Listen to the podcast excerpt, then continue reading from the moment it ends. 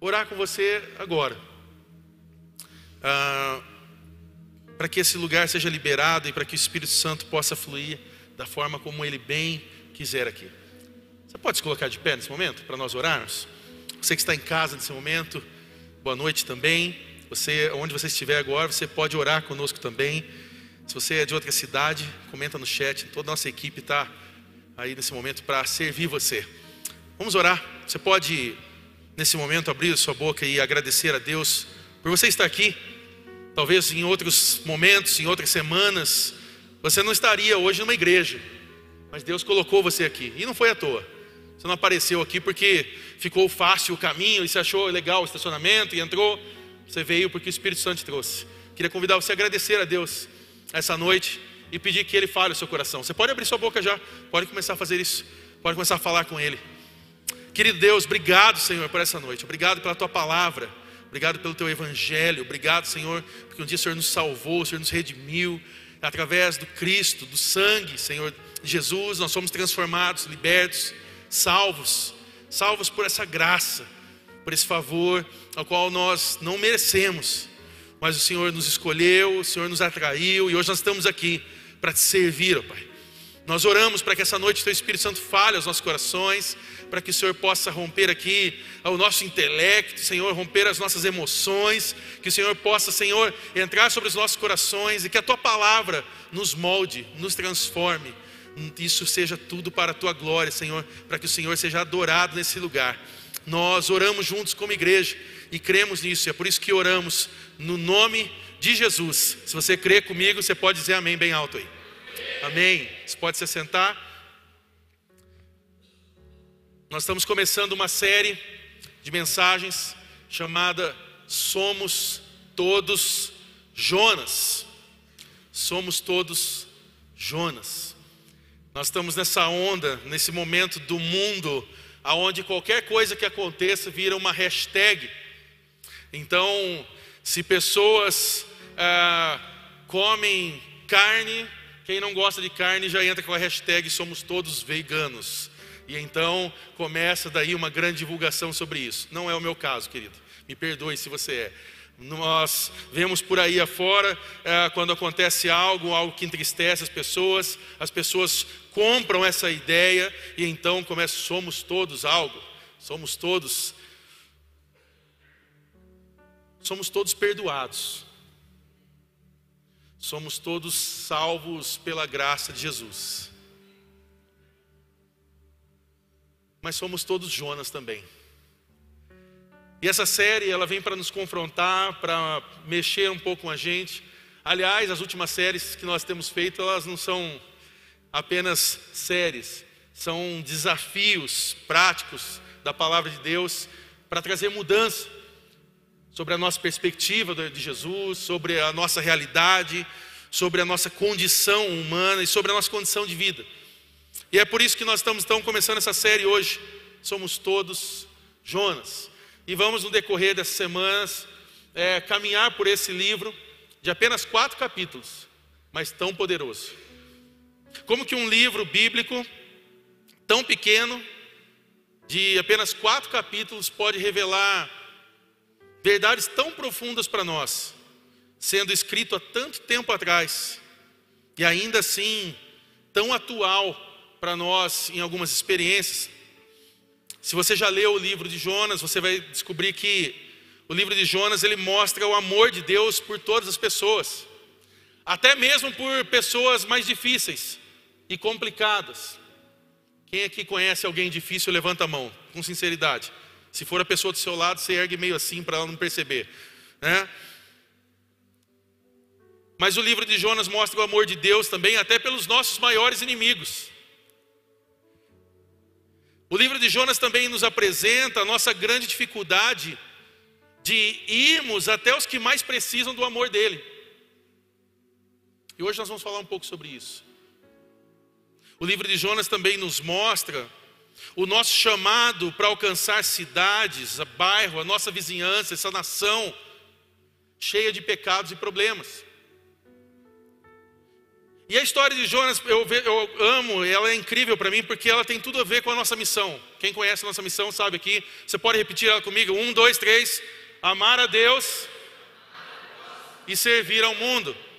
E é interessante que nós, nós vemos no decorrer desses capítulos essa experiência da missão, Deus atraindo Jonas para exatamente esse contexto. E esse é o propósito da igreja de Jesus. Não da igreja como dar restauração em si, mas da igreja de Jesus. Nesse momento há várias igrejas que estão pregando o evangelho nos mais variados lugares. E isso é fantástico. Não há somente a comunidade de restauração, há muitas igrejas pregando o nome de Jesus. Em vários bairros, em várias cidades, em vários países, há pessoas nesse momento sendo transformadas pelo poder de Jesus. Isso é maravilhoso. E a história de Jonas, ela relata um pouco disso, e essa nosso chamado como igreja, espalhar o amor de Jesus e viver o nosso chamado plenamente. Quantos conhecem a história de Jonas? Já leram em algum momento? Você já leu os capítulos ali, os quatro capítulos, ou conhece um pouco a história? A história de Jonas é uma das mais conhecidas e contadas de todas as histórias bíblicas.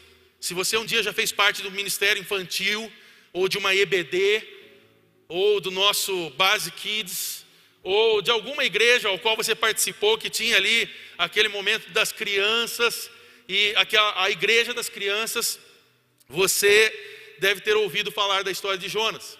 E essa história é interessante porque ela ela passeia entre o lúdico, ao mesmo tempo ao imaginário nosso, é, revelando verdades profundas de Deus em diferentes épocas, culturas. Então, toda a história ali de Jonas, ela é marcada por essa ideia de nós conseguimos imaginar, nós conseguimos criar aquele filme na cabeça e pensar como tudo isso aconteceu.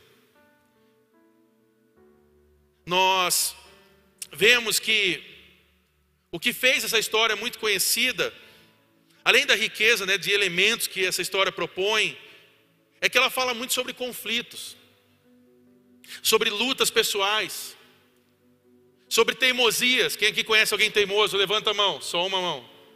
Ok? Eu sei que você tentou apontar a pessoa do seu lado, mas eu estou falando de você mesmo e de mim mesmo, e de muitas atitudes que nós temos. Que na verdade, Jonas, se nós podemos resumir, quem é Jonas? Jonas ele é muito muito gente. Gente, gente da gente. Comum. Ele é comum. Só que é interessante porque quando nós olhamos os profetas, a primeira coisa que nós pensamos é milagre, fogo, explosão, Hollywood, aquela coisa assim absurda, porque nós olhamos os outros livros e falamos, nossa, mas acontece tanta coisa. E aqui parece que termina Tipo, cadê a parte 2 agora? Quando será que lança a próxima parte? Qual foi o milagre que Jonas realizou? Qual foi a profecia que ele falou e que nós podemos usar em dias de dificuldade? Que alguns profetas bíblicos, se nós olharmos, eles caberiam nos dias atuais aí, na Liga da Justiça, nos Vingadores. Podia deixar muitos heróis da nossa época com inveja. Só que Jonas, ele não fez assim nenhum grande milagre, na verdade ele se torna um milagre. Eu queria ler com você hoje o capítulo 1 de Jonas. Você pode abrir a sua Bíblia, você pode ligar a sua Bíblia. Eu queria ler com você Jonas, capítulo 1. Após o livro de Obadias, você pode encontrar Jonas.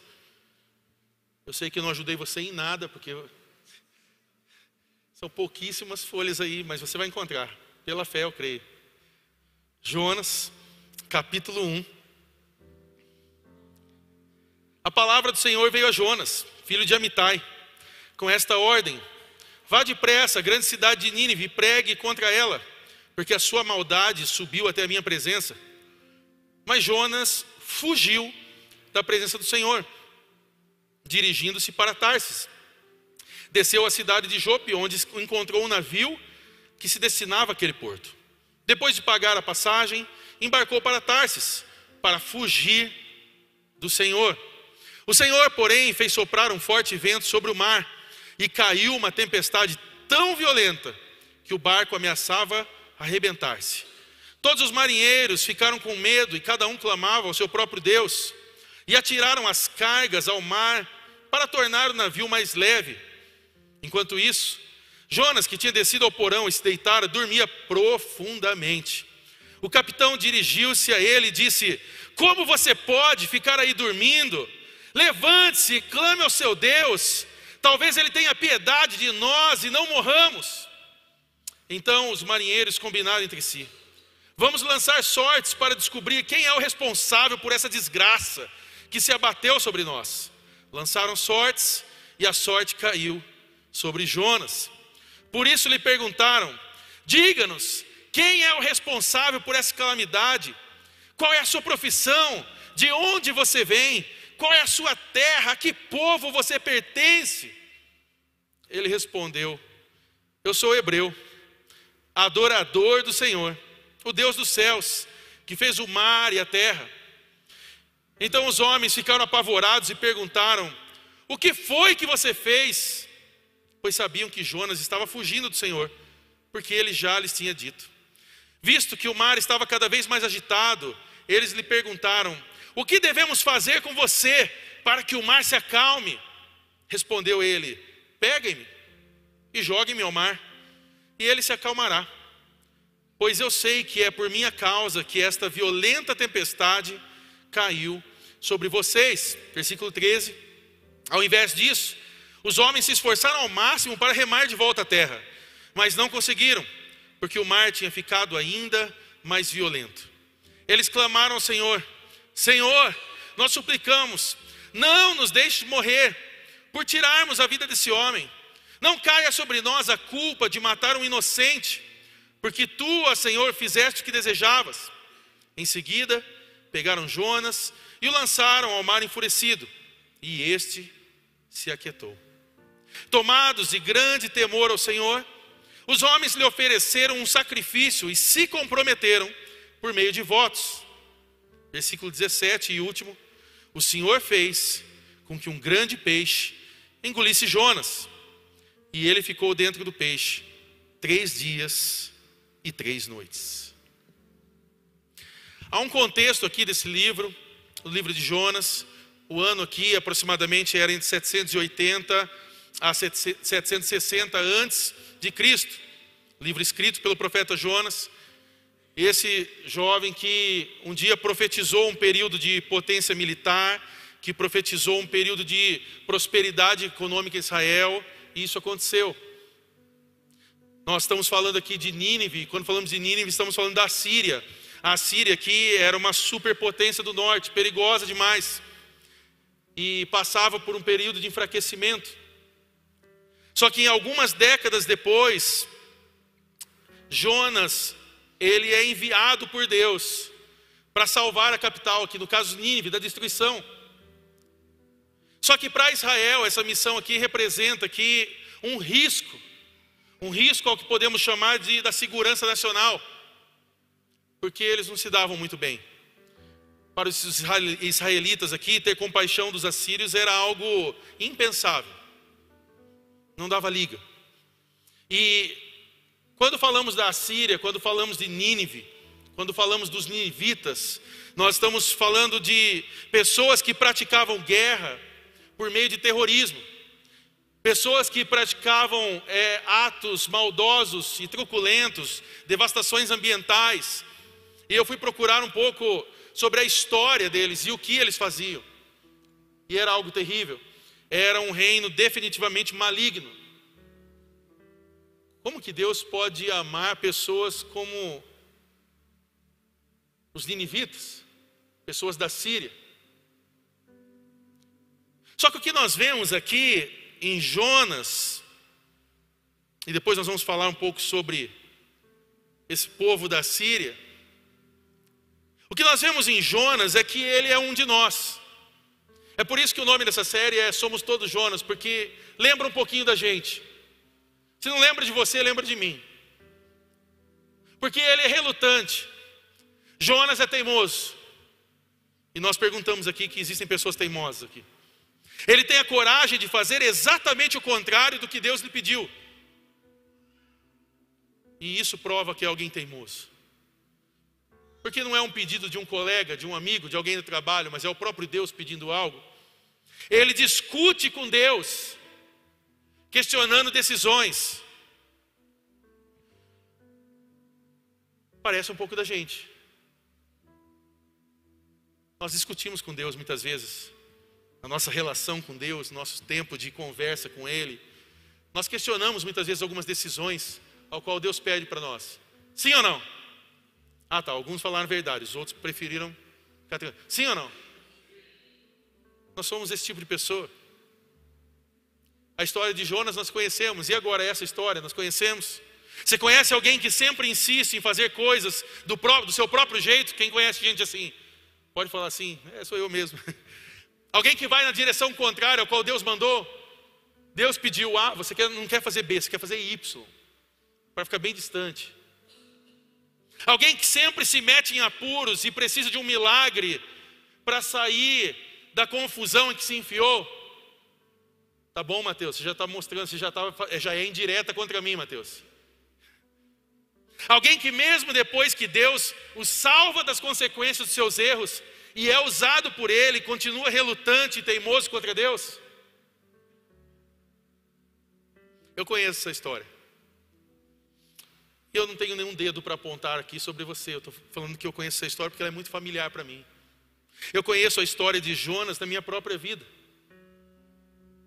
Na minha relutância, na minha rebeldia. Muitas vezes eu vejo isso, eu luto todos os dias contra essa rebeldia que fica na nossa mente, tentando fazer com que eu vá para o outro lado, para que eu pegue um navio e vá, pegue um barco e vá para o outro lado. É interessante que o Eugene Peterson, ele propõe algo interessante sobre esse tema. Ele diz que Jonas não é um herói muito elevado e distante com quem não possamos nos identificar. Ele não faz nada de extraordinário. Em vez de ser retratado como herói, alguém a ser admirado, descobrimos em Jonas um companheiro na nossa incapacidade. Aqui está alguém do nosso nível. Mesmo quando consegue acertar alguma coisa, como pregar finalmente em Nínive, você vai ver isso no decorrer dos capítulos, e eu quero encorajar você a ler os quatro capítulos essa semana. Jonas ainda erra ao ficar furioso com Deus. Você vai descobrir depois, estou te dando spoilers do livro. Mas o tempo todo, Deus está trabalhando na incapacidade de Jonas, e apesar dela, e atingindo seus propósitos nele. A maioria de nós precisa de um ou dois amigos bíblicos, como Jonas. Então o fato é que se Jonas se parece com um de nós, e aqui parece que agora nós estamos começando a perceber um pouco mais a familiaridade de Jonas com, as nossas, com a nossa vida, com a minha vida e a sua. Então fica um pouco mais fácil nós aprendermos com a história dele. Então aqui nós precisamos entender algumas coisas, e eu queria propor para você alguns pontos nessa noite, para que essa mensagem fale ao seu coração para que o Espírito Santo molde você, para que nós possamos sair daqui compreendendo, não apedrejando Jonas, mas vendo o quanto de Jonas nós temos dentro de nós. E a primeira coisa que eu queria falar para você é que todos nós fomos chamados por Deus para uma missão. Você pode falar isso para alguém do seu lado aí? Todos nós fomos chamados por Deus para uma missão. Jonas capítulo 1, versículo 1 diz o seguinte: a palavra do Senhor veio a Jonas, filho de Amitai, com esta ordem: Vá depressa à grande cidade de Nínive e pregue contra ela. E assim como foi com Jonas, existe um chamado de Deus para a minha vida e para a sua.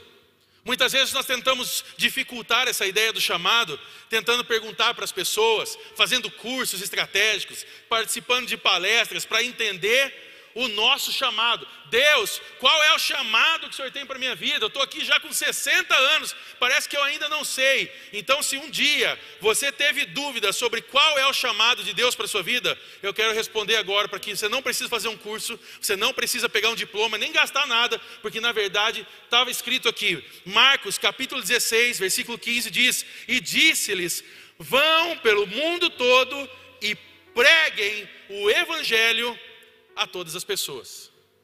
Pronto, você nunca mais vai poder falar na sua vida que você não sabe qual era o chamado seu nessa terra. Mas Mateus, eu não sei se eu canto, se eu sou pastor, eu não sei se eu compro uma bicicleta, se eu fujo, eu não sei o que, que eu faço. Está aqui. Pode ir para o mundo todo, de bicicleta, pé de avião, o que você quiser. Pregue o evangelho a todas as pessoas. Quem é essas pessoas? Todo mundo. Não é difícil entender esse texto, sim ou não? É difícil entender esse texto? Nós não vemos uma discussão no, no Twitter ou no Threads, agora, que agora é a parte nova do Instagram, sobre a interpretação desse texto. Não há confusão teológica para isso.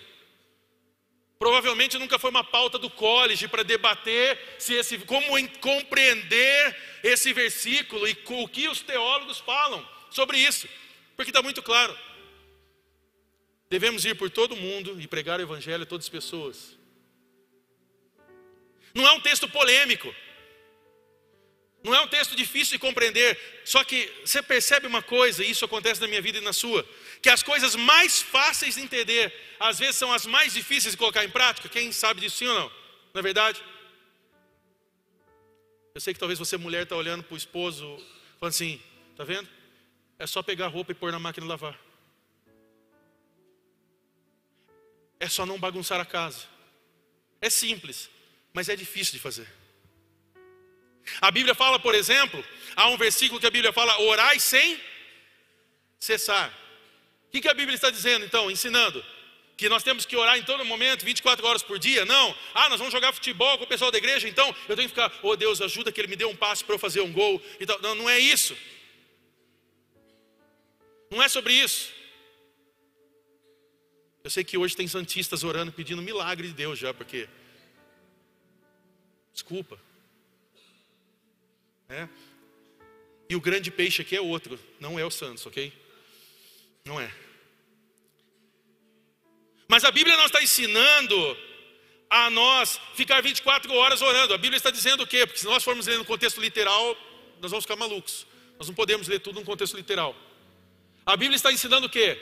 Ore em todo o tempo, esteja em espírito de oração. Tenha uma vida que a sua prática diária vai sempre envolver a oração seja na hora de comer, seja na hora de estar com os amigos, seja na hora de estar na igreja, seja na hora de conquistar algo sobre a sua vida, seja amanhã chegando na empresa sua, orando pelas coisas, e estar em espírito de oração, porque quando estamos conectados com Deus, nós estamos distante da realidade desse mundo. Esse mundo ele se torna um pesadelo para nós, porque muitas vezes nós nos apropriamos dele e pegamos ele para a gente. Então começamos a ver a crise econômica, e a crise econômica chega na nossa casa, e essa crise, na verdade, nem chegou, a gente abraçou ela, a gente trouxe para dentro. Quem está em oração com Deus todos os dias, não fica pensando em crise, fica pensando em Cristo. Está entendendo? Diga amém. Então, o que a Bíblia está dizendo é algo muito simples, muito poderoso, mas muito simples de entender. Orar sem cessar, orar todos os dias.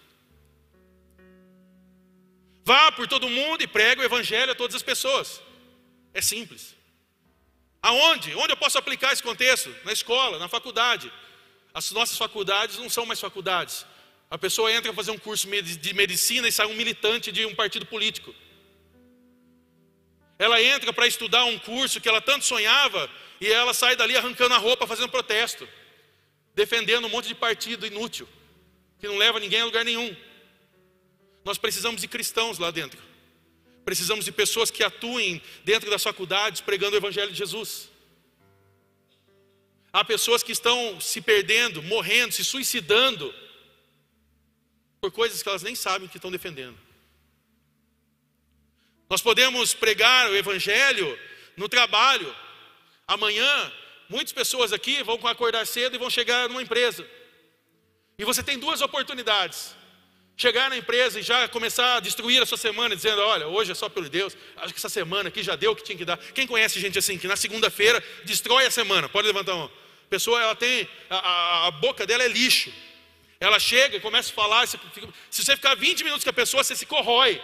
Você começa, você começa a desacreditar das coisas que Deus falou para você no domingo. Você tem a possibilidade de abraçar isso, ou você tem a possibilidade de construir uma nova semana para essas pessoas e para você. Nós temos oportunidade de pregar o Evangelho amanhã na vida de muitas pessoas. de entrar no supermercado e muitas vezes chegar lá na pessoa que está ali no caixa e muitas vezes dar um bom dia, boa tarde, tudo bem com você?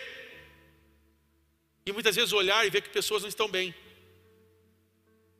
E ter a liberdade de chegar e falar assim: Olha, eu percebi que você não está bem.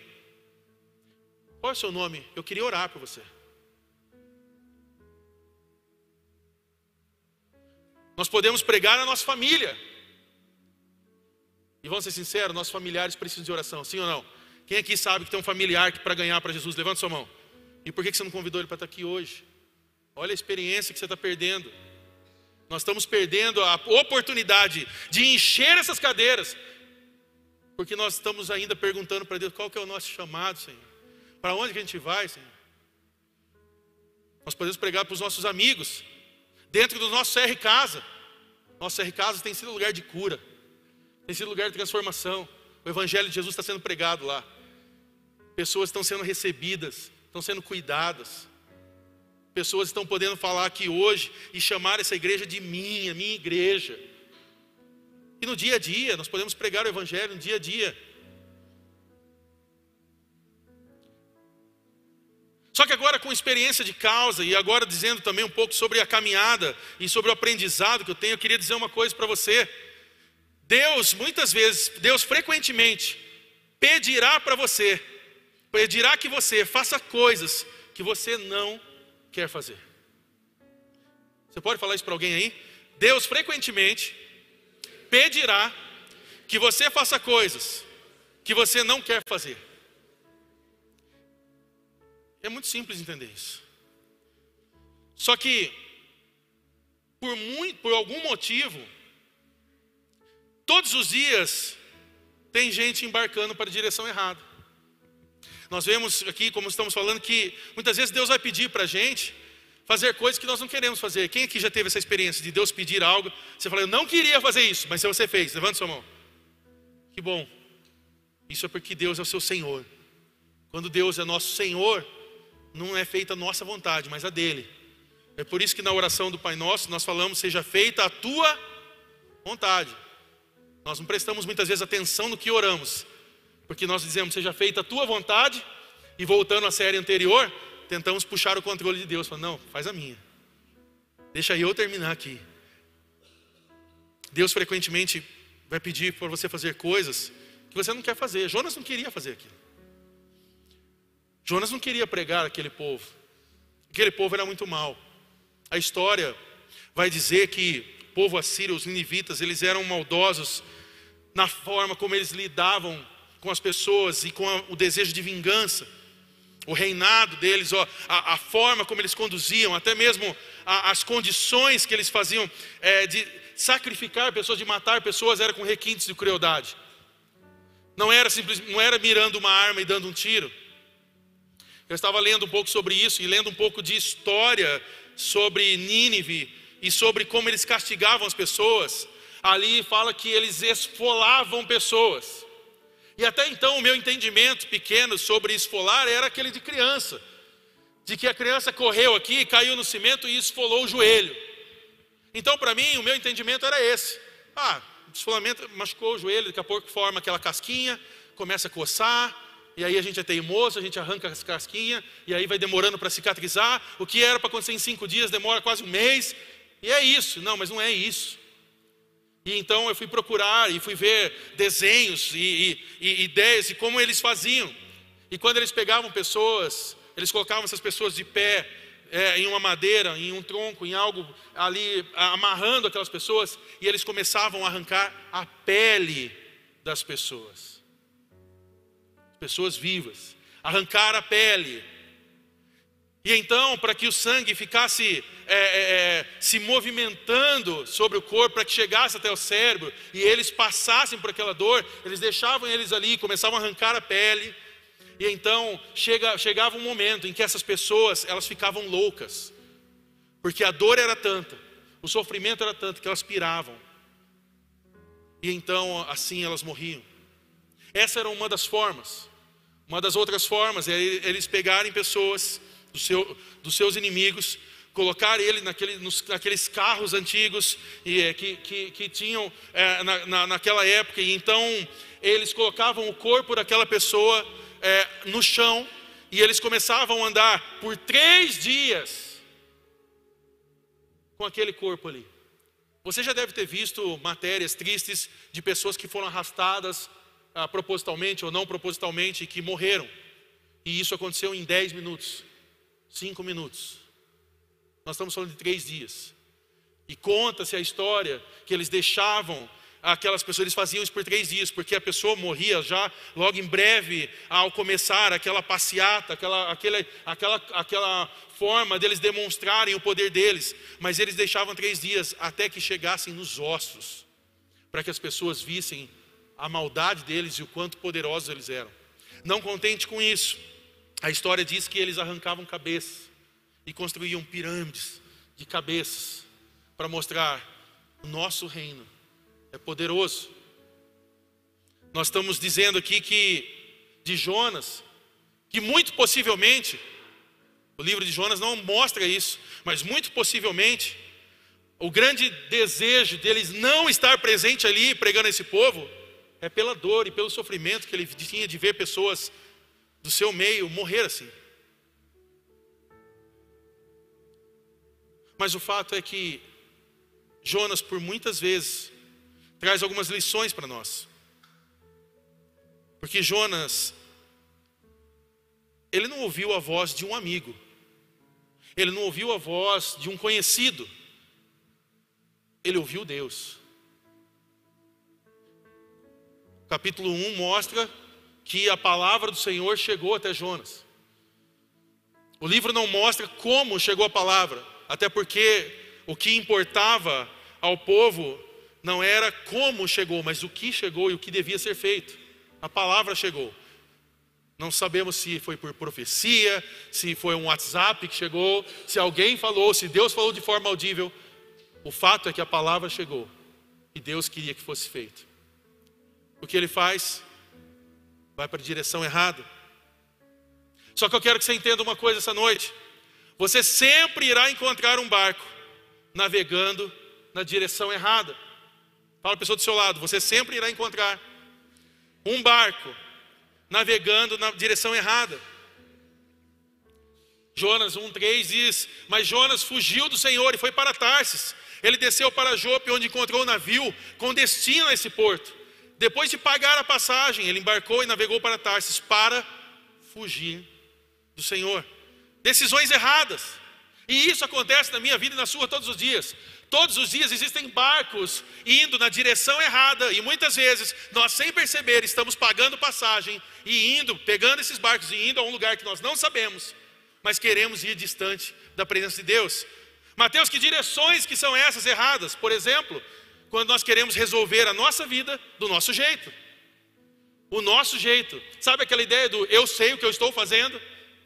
Essa é uma das maiores mentiras que o ser humano pode contar. Eu sei o que eu estou fazendo. Então, quando alguém falar isso para você, pode ter certeza, não sabe. Porque quem sabe o que está fazendo, vai estar fazendo o que Deus pediu para ser feito. Quando muitas vezes nós queremos curtir a nossa vida e não incluímos Deus nessa curtição e nesse prazer da nossa vida. Muitas vezes parece que a nossa caminhada de fé se resume a ficar 24 horas envolvido com igreja, com a igreja local e pregando. E eu não estou dizendo isso. Nós precisamos descansar, sim ou não? Quantos aqui precisam de um descanso, uma férias abençoada? Levanta a mão. Amém. Que você receba isso, em nome de Jesus. Que Deus te dê possibilidade de ter uma férias, descanso, repouso. Precisamos disso. Todos nós precisamos. O problema é que muitas vezes nós queremos umas férias e nós colocamos férias espirituais também. E eu sei que pode ser clichê o que eu vou falar, mas o diabo não tira férias. O diabo não tira férias para nos atacar. E quantos, em quantos momentos nós somos bombardeados por setas do? Porque estamos em férias espirituais. Ah, não vou orar. Ah, não vou na igreja. Ah, hoje está frio. Ah, hoje está calor. Ah, hoje vai vender cuscuz. Eu queria salgado. Ah, hoje vai vender salgado. Eu queria cuscuz. Ah, hoje eu estou de voluntário. Eu não vou, não. Eu vou dar falha hoje. Ah, o estacionamento, ah, não vou ter onde pôr o carro, não vou. Não quero. Direções erradas. Quando nós não fazemos o que Deus está pedindo. E eu e você sabemos que Deus já pediu coisas para nós fazermos, sim ou não? Deus já pediu para você fazer algumas coisas que você não fez. Deus já pediu coisas para mim que eu não realizei. É quando nós fingimos que não estamos ouvindo a Deus. Deus está sendo claro e assertivo em algo para você fazer. Deus chamando você para uma responsabilidade. Que responsabilidade, Mateus? Não sei, as mais variadas. De pregar para alguém, de ser generoso na casa dele investir na obra dele. Se você soubesse o quanto as pessoas retêm e o quanto rápido nós poderíamos já ter avançado a obra de Jesus, mas ainda há pessoas que preferem adorar dinheiro do que adorar Deus. Ainda há pessoas que acham, não, sabe o que é? Esse negócio de dízimo, esse negócio de generosidade não é comigo. Eu só vou aproveitar mesmo. Eu não vou participar dessa história, não. Tudo bem, é seu direito. Mas não é o que Deus nos pediu. Deus é muito claro no que Ele pede para nós. Então nós fingimos que não estamos ouvindo a Deus. Deus manda a gente pregar para alguém. Ah, não, não vou não. Vai lá, fala com aquela pessoa. Vai lá, pede perdão para ela. Não, não, não, não, depois eu vou. Vai lá, se conserta com aquela pessoa. Não, não, não, não vou. A gente paga a passagem, pega um barco, vai para outra direção. Só que todos nós somos chamados para servir a Deus. Em algum lugar, em algum ministério, em alguma área, Deus nos chamou para fazer algo. Não é à toa que Efésios 2,10 diz: Porque somos criação de Deus, realizada em Cristo Jesus, para fazermos boas obras, as quais Deus preparou antes para nós as praticarmos. Então a pergunta que fica, Mateus, então por que, que nós não servimos? Por que, que nós não fazemos o que tem que ser feito? Porque nós fugimos. Porque nós fugimos da responsabilidade. Nós fugimos do compromisso que temos com Jesus. Nós fugimos da voz clara e audível do Senhor todos os dias. Mateus, mas eu nunca ouvi a voz de Deus. Eu gosto sempre de relembrar o que o pastor Augusto Nicodemos propõe sobre isso. Quer ouvir a voz de Deus? Leia a palavra. Quer ouvir a voz de Deus bem alta? Leia a palavra em voz alta. É simples. A gente quer mistificar as coisas. A gente precisa de um raio, a gente precisa de uma luz, a gente precisa de uma explosão. Não, a gente não precisa de nada. Porque quando nós queremos nos entregar às paixões desse mundo, a gente não pede confirmação. Quando Deus quer fazer algo na nossa vida, a gente fica pedindo resposta. Deus, se é o Senhor, então, que, que cai alguma coisa no chão, que acenda uma luz. Somos todos Jonas. Eu sei que Jonas tinha um motivo. Nós estamos falando de uma nação inimiga, nós estamos falando de um povo truculento. Mas a pergunta que eu quero fazer para você nessa noite é: qual é o seu motivo para não evangelizar, para não servir, para não viver o seu chamado? Medo, timidez, um sentimento de incapacidade, falta de fé. Ah, Mateus, é a, é hostilidade das pessoas, é a indiferença, é a apatia. Pastor Timothy Keller, ele nos propõe algo interessante sobre isso. Ele diz que Jonas nos ensina que a redenção não é apenas para nós, mas também para aqueles a quem somos enviados. Nós temos salvos por Jesus aqui nessa noite. Você pode dizer quem, é, quem é salvo aqui, diga amém. Ok, mas a salvação ela foi estendida a você e agora é momento de você compartilhar isso com outros. Pessoas precisam saber do que Jesus fez. Jesus é seu Senhor? As pessoas precisam saber disso. Nós gostamos da fofoca, de contar o que não precisa. Para contar assunto podre e fofoca sobre os outros, decepções que os outros tiveram, a gente é rápido. Na hora vira encaminhamento rápido. Você vê lá no, WhatsApp várias setinhas ali indicando que aquilo está sendo compartilhado com muita frequência. Mas nós não vemos versículos aparecendo em cima compartilhado com muita frequência. É porque nós não gostamos de falar do que Jesus fez. Senhor, tem misericórdia de nós. Porque somos todos Jonas. No momento em que nós precisávamos estar fazendo a vontade dele, muitas vezes nós queremos fazer as nossas vontades. Segundo ponto, não há paz longe da vontade de Deus. Você pode falar isso para alguém aí? não há paz longe da vontade de Deus. Versículo 4 diz: O Senhor, porém, fez soprar um forte vento sobre o mar, e caiu uma tempestade tão violenta que o barco ameaçava arrebentar-se. Jonas, ele foi o mais longe que pôde do lugar que Deus o enviou.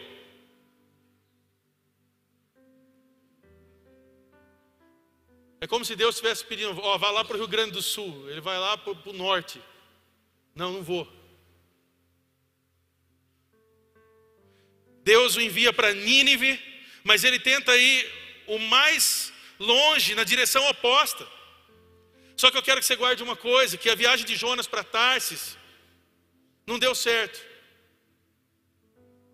E a sua, para longe do chamado dele, também não vai dar. A sua viagem para longe do chamado de Deus também não vai dar certo. E é por isso que eu quero dizer nessa noite, já começando a partir para o final dessa mensagem: o Espírito Santo está chamando de volta. Talvez hoje você nessa noite, alguém que está aqui, você, ah, eu vim a convite de alguém. Não, sabe o que é? Eu vi lá no Instagram. Não, você, não, você não viu nada, você não fez nada. O Espírito Santo mostrou para você, querido. Não, mas foi eu que quis vir mesmo. Não, você acha que você quis vir. Na verdade, o Espírito Santo que te chamou. Ele que te atraiu. Sabe para quê? Para ele mostrar o quanto ele ama você para Ele revelar o amor dele sobre a sua vida, para deixar claro que Ele se importa com você e que talvez hoje você estava indo para uma direção errada, você está pagando passagem para o lugar errado, mas há algo do céu sobre a sua vida e Deus quer te trazer de volta. Deus está te chamando, fala para o pessoal do seu lado, Deus está chamando você. E a pergunta que eu quero fazer para você nessa noite é: o lugar que você está hoje, é na direção da vontade de Deus? Não complique a resposta agora. Não tente mirabolar, fazer teologia em cima disso. O lugar em que você está hoje é na direção da vontade de Deus? Você precisa responder isso para você hoje. Você sabe do seu chamado, a gente acabou de discorrer isso no primeiro ponto. Evangelizar, servir, ter uma vida reta diante de Jesus, fazer a vontade dEle, cumprir o propósito dEle sobre as nossas vidas, sobre a vida das pessoas.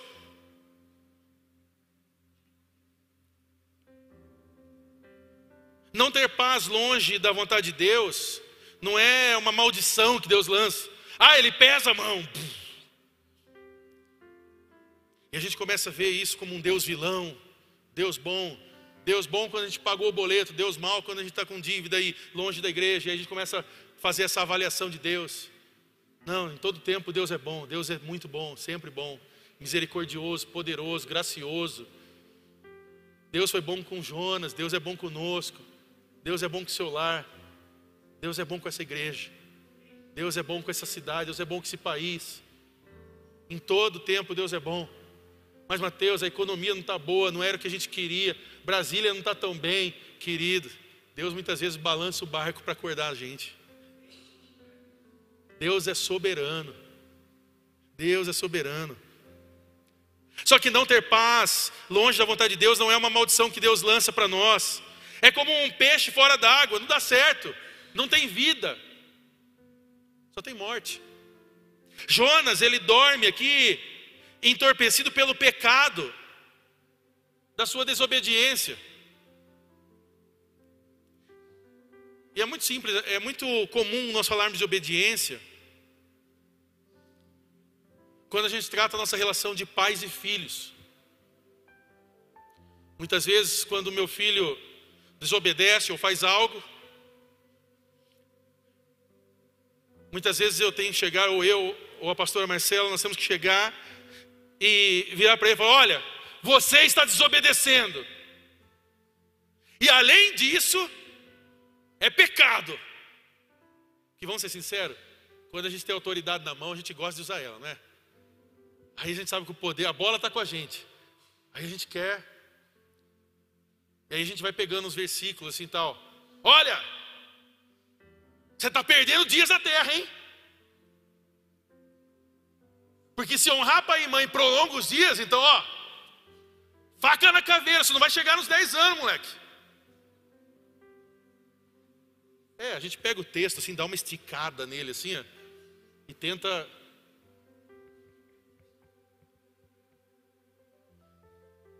E se Deus virasse para a gente hoje e falasse assim: Ó, oh, filho, está desobedecendo, hein? E vou falar uma coisa para você: se você não honra o pai aqui, está reduzindo os dias, hein? Ó, faca na caveira, hein?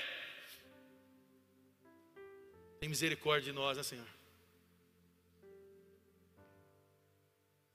Será que você ficou Será que você tem ficado adormecido no seu temor a Deus ou no seu senso de propósito do que você deve fazer? Ou será que você está sensível a Deus e à vontade dEle? Essas são respostas que nós temos que começar a pensar para nós concluirmos aqui. Versículo 5 diz que todos os marinheiros ficaram com medo e cada um clamava ao seu próprio Deus. Pensa a bagunça no mundo espiritual aqui. Cada um clamando uma coisa. Então, imagina, um pede para um, outro e tal, uma bagunça. Um monte de espírito maligno aí, um dando porrada no outro. Não, eu, o que, que nós faz? Cada um clamava ao seu próprio Deus e atiraram as cargas ao mar para tomar o navio, para tornar o navio mais leve. Enquanto isso, Jonas, que tinha descido ao porão e se deitara, dormia profundamente. Sabe o que está acontecendo muitas vezes nos dias atuais? E aqui falando sobre os Jonas que habitam em nós aqui é que nós estamos dormindo. É que nós estamos dormindo em relação à missão de Jesus na terra. A maldade está crescendo. A maldade está crescendo do nosso lado todos os dias. Então, ao invés de nós pegarmos e confrontarmos isso e desafiar essa cultura e entrar dentro dela e promover o evangelho dentro dela, o que nós ficamos fazendo? Nós entramos num, num Twitter, no Instagram e ficamos postando coisas para gerar briga com os outros.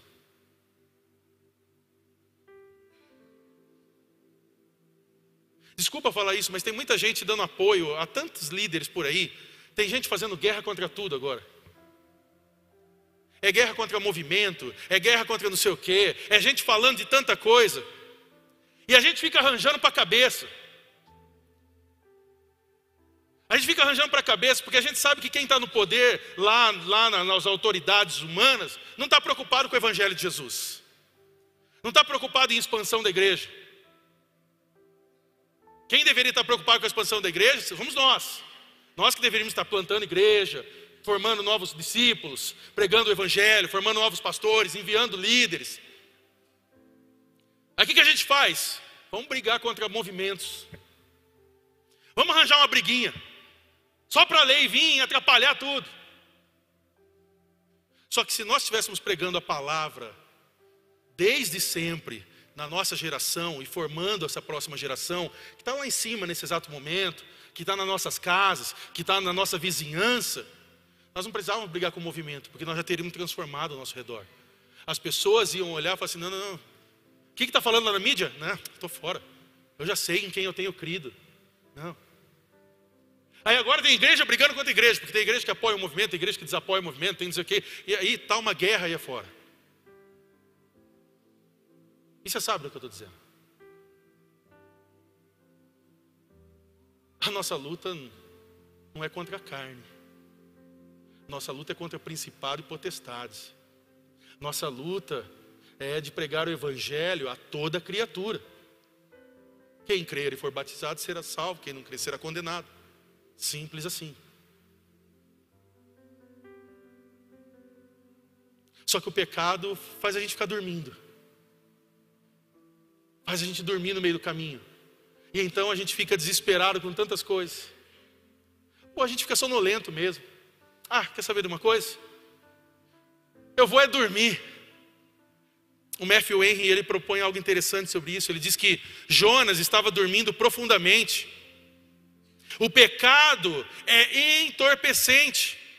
E devemos prestar atenção para que a qualquer momento nossos corações não sejam endurecidos pelo engano dele. E veja só como que é trágico isso. Nesse mesmo capítulo, nós estamos falando só do capítulo 1 do livro de Jonas.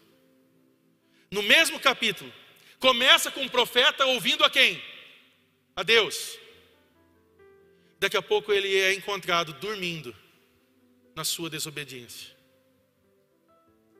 Ele começa ouvindo a voz de Deus, mas agora ele já está vivendo a desobediência. O pecado, infelizmente, queridos, começa a acumular prejuízos, danos, tragédias. Fala a pessoa do seu lado, nunca baixe a guarda. Fique acordado, querido.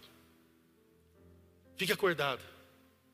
Em todo tempo, as coisas estão acontecendo aí fora, nós precisamos nos posicionar como cristãos, em oração, em pregação da palavra, em expandir o Evangelho, em levar a missão dele a todas as pessoas.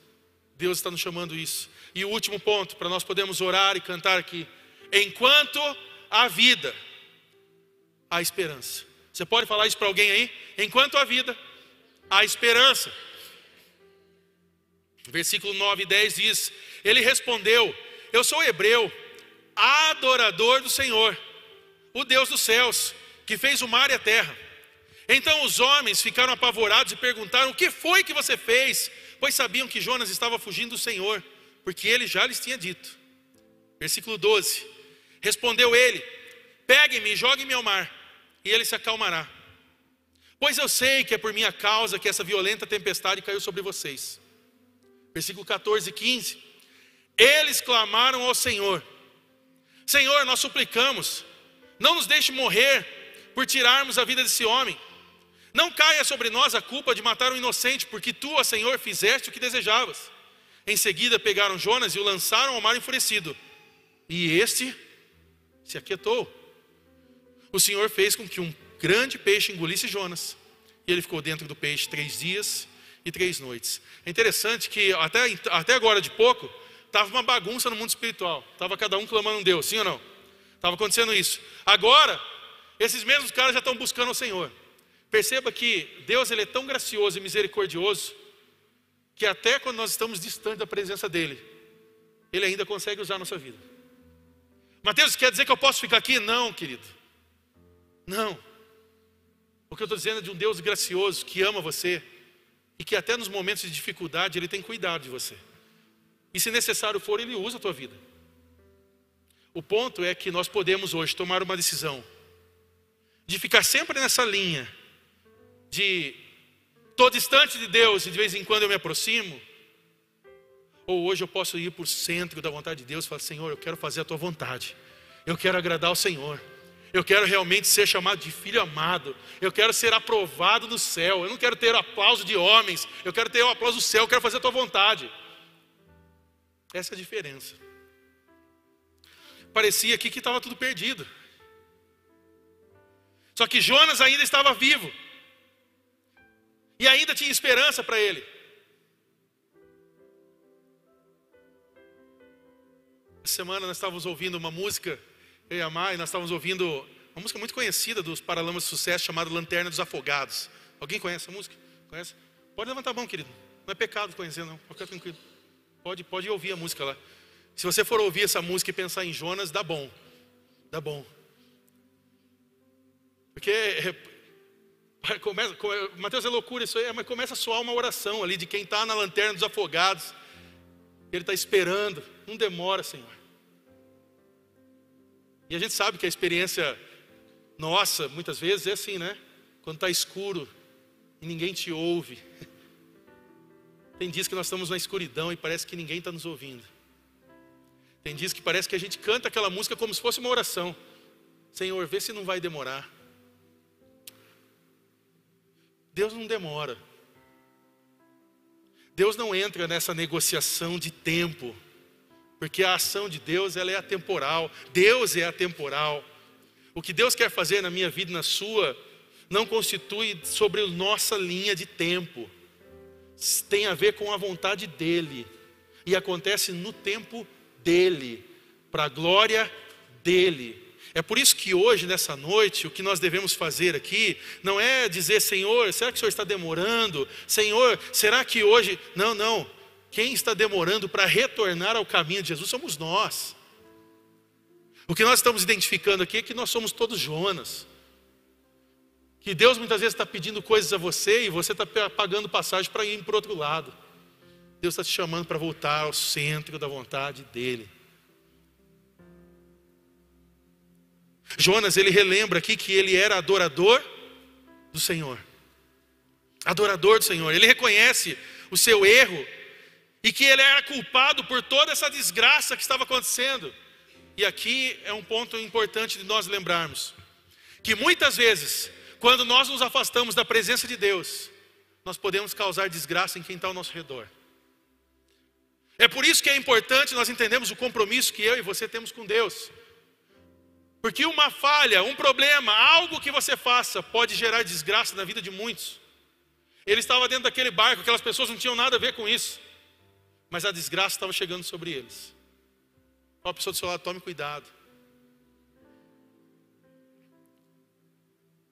Peguem-me e joguem-me ao mar, e ele se acalmará pois eu sei que é por minha causa que essa violenta tempestade caiu sobre vocês. E aqui nós temos alguns, aí então entra o milagre. Jonas, ele é preservado dentro de um peixe.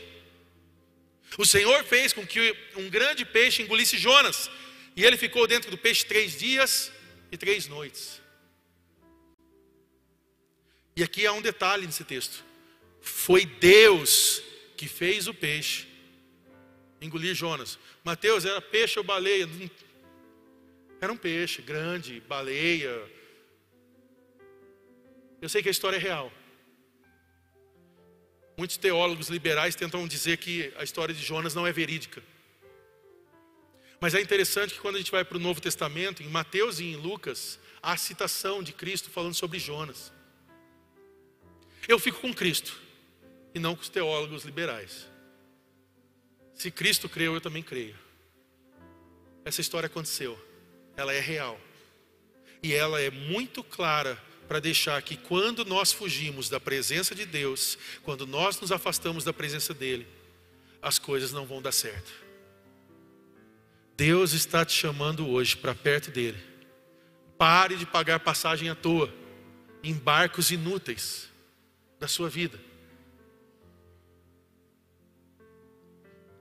Nós usamos muitas vezes a expressão aqui, eu gosto muito quando o Joel, ele sempre, ele tem uma frase célebre dele aqui, e todo mundo conhece, que é, vamos tocar o barco. Vamos tocar o barco. Sim. Para a direção do centro da vontade de Deus. Que barco é esse, Mateus? O barco ao qual Jesus controla. Não ao qual eu pago passagens inúteis o barco ao qual Jesus está no comando. Mateus, mas eu não sei para muitas vezes para onde vai. Pode ficar tranquilo. Vai ser bem melhor do que para onde você iria com a sua vontade. Deus está te chamando. Deixa eu falar uma coisa para você, estou finalizando aqui. Deus pode enviar uma tempestade para chamar sua atenção. Eu sei que tem muita gente que talvez aqui está repreendendo momentos da vida. Não, Satanás, eu repreendo esse problema na minha casa, essa tempestade que chegou aqui. Não tem nada de Satanás, não, irmão. A gente gosta de terceirizar até a culpa. É a famosa síndrome do Homer Simpson: a culpa é minha, eu ponho em que eu quiser. Muitas vezes é Deus chacoalhando o barco. Só para chamar a tua atenção, fala: "Ei! Volta. Não é aí não. Volta para mim."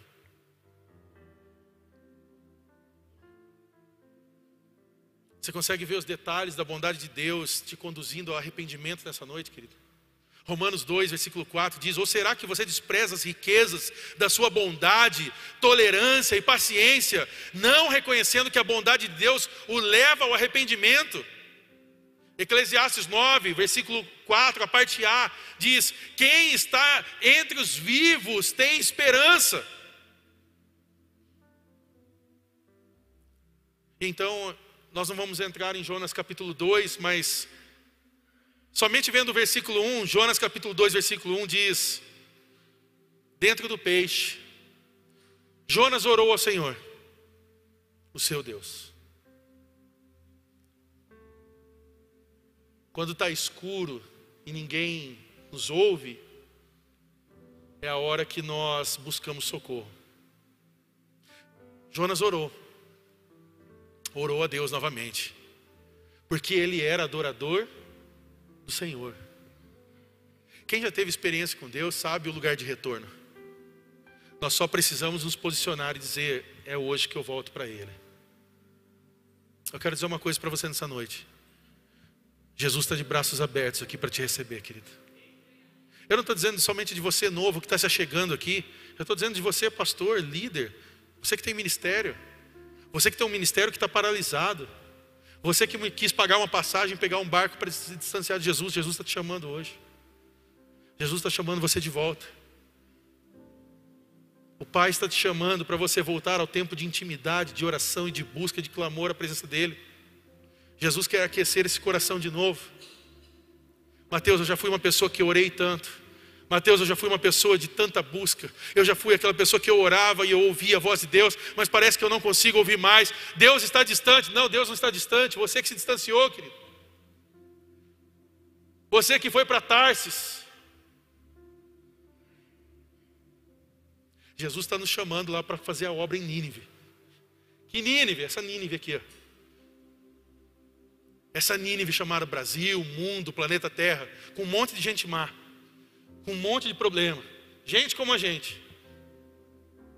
Mas é exatamente nesse lugar que Deus nos chama para construir o reino dele, a glória dele, estabelecer o reino dele e pessoas serem tocadas através da sua vida.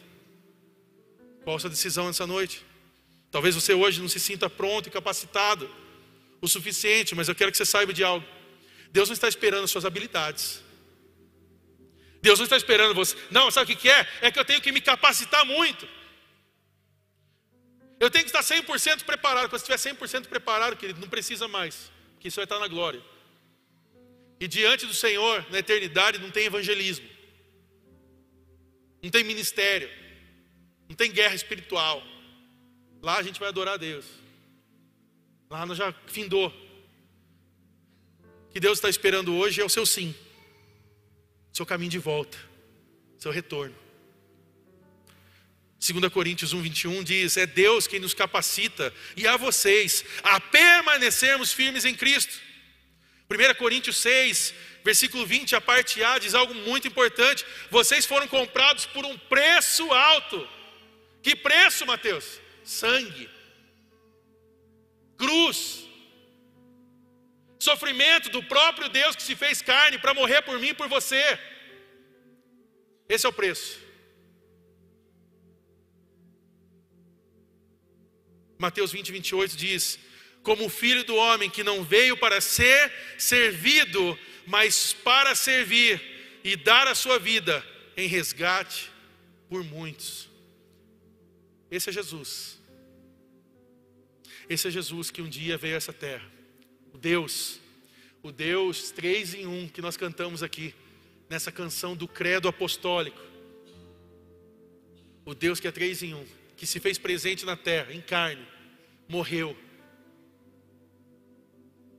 Ele glorificou ao Pai, mas ele deixou uma mensagem para nós. Eu amo a minha criação. Eu amo cada um que está hoje aqui. Jesus está dizendo: Eu amo você. E mesmo que você pegou um barco em direção errada, hoje eu te trago de volta, eu gero retorno. Você que pagou muitas passagens, saiba que Jesus já pagou na cruz o preço do seu pecado. E hoje você pode retornar à presença dEle.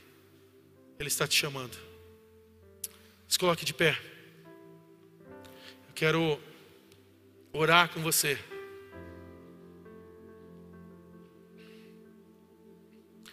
Mas antes eu queria colocar algumas perguntas aqui para que você pudesse responder para você mesmo e então tomar decisões.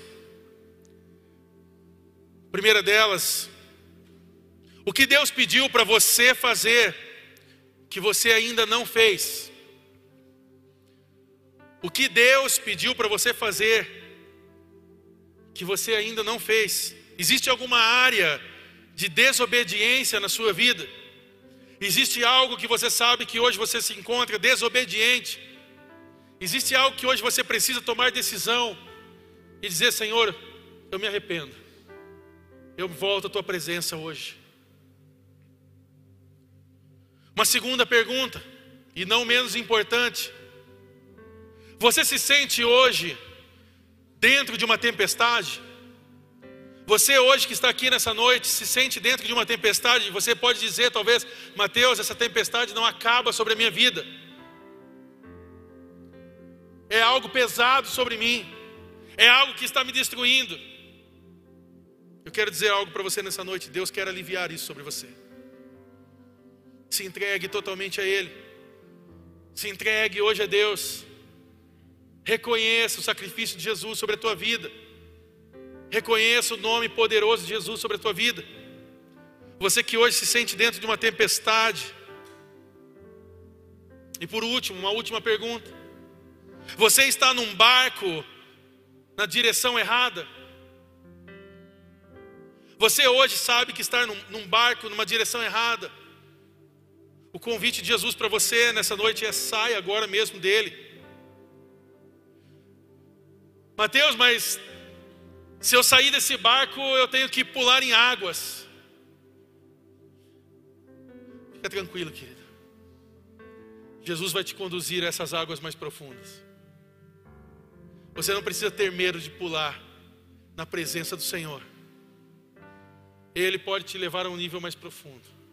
Ele pode te levar a algo novo sobre a sua vida. Você não precisa ficar desesperado.